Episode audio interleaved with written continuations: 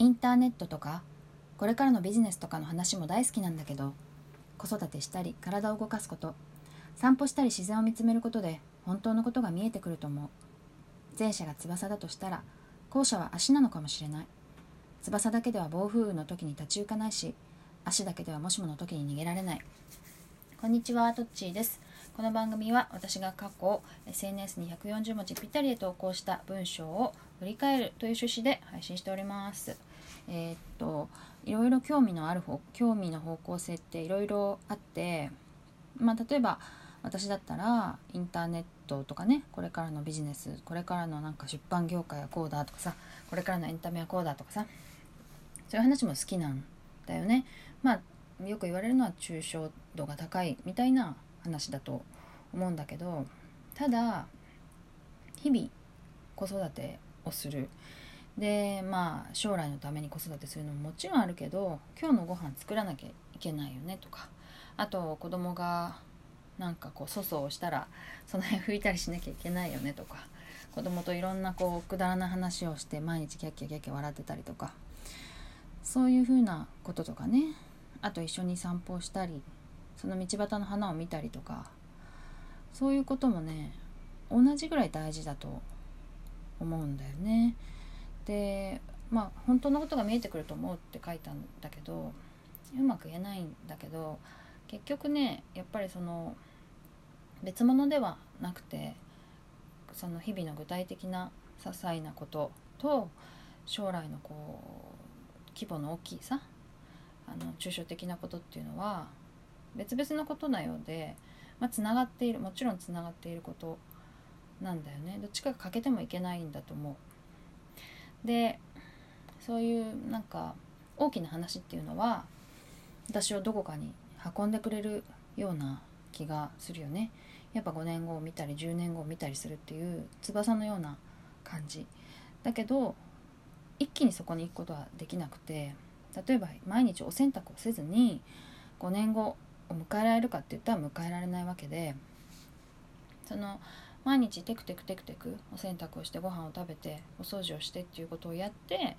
やっとでさらに5年後を見据えた 考え方で日々活動していくことでそこにたどり着けるっていうことなんだと思うんだよね。でその大きな概念で見る何がいいかっていうと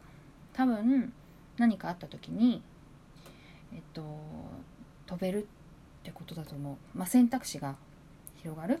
例えばさ私が今の今の家でお掃除をして日々生活することしか知らなかったら例えばこのうちが火事になっちゃった時にどうしていいか分かんないよね。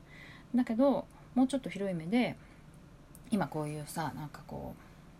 うあの例えばシェアハウスみたいのが流行ってるよとかさあとこうなんだっけ何ホッパー？何ホッパーっていうんだっけ？そのお家がさなくてさいろんな人のお家をこう渡り歩いてる人とかもいるんだよみたいなことが分かっていたらその家が火事になっちゃってもパニックにならずにこう選択肢がなんか出てくるよね頭の中に、まあ、そういうなんかもしもの時の翼なのかなっていうふうにも思う。その先を見据えてテクテク歩くっていうのももちろんそうなんだけどもしかしてここの先崖だよってなった時に別の場所をこう迂回できるみたいな。だけどたどり着く場所は一緒だよみたいなことをあの教えてくれるのかなと思うんだよね。で足っていうのはやっぱりこう日々テクテクテクテク歩いていくっ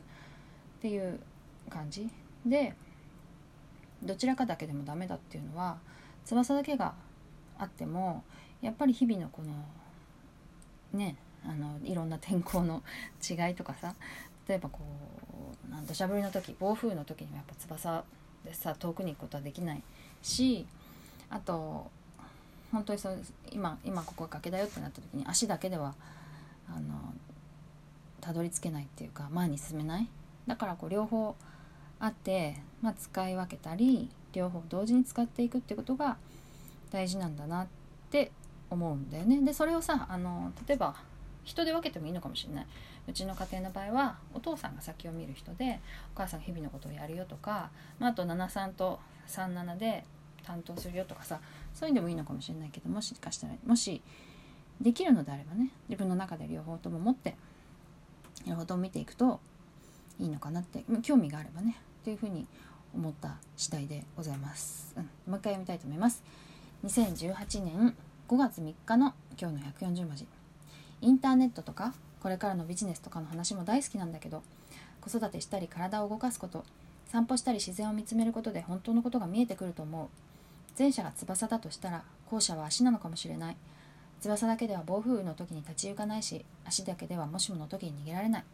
ということで今日の140文字リサイクル終わりにしたいと思います。さよなら。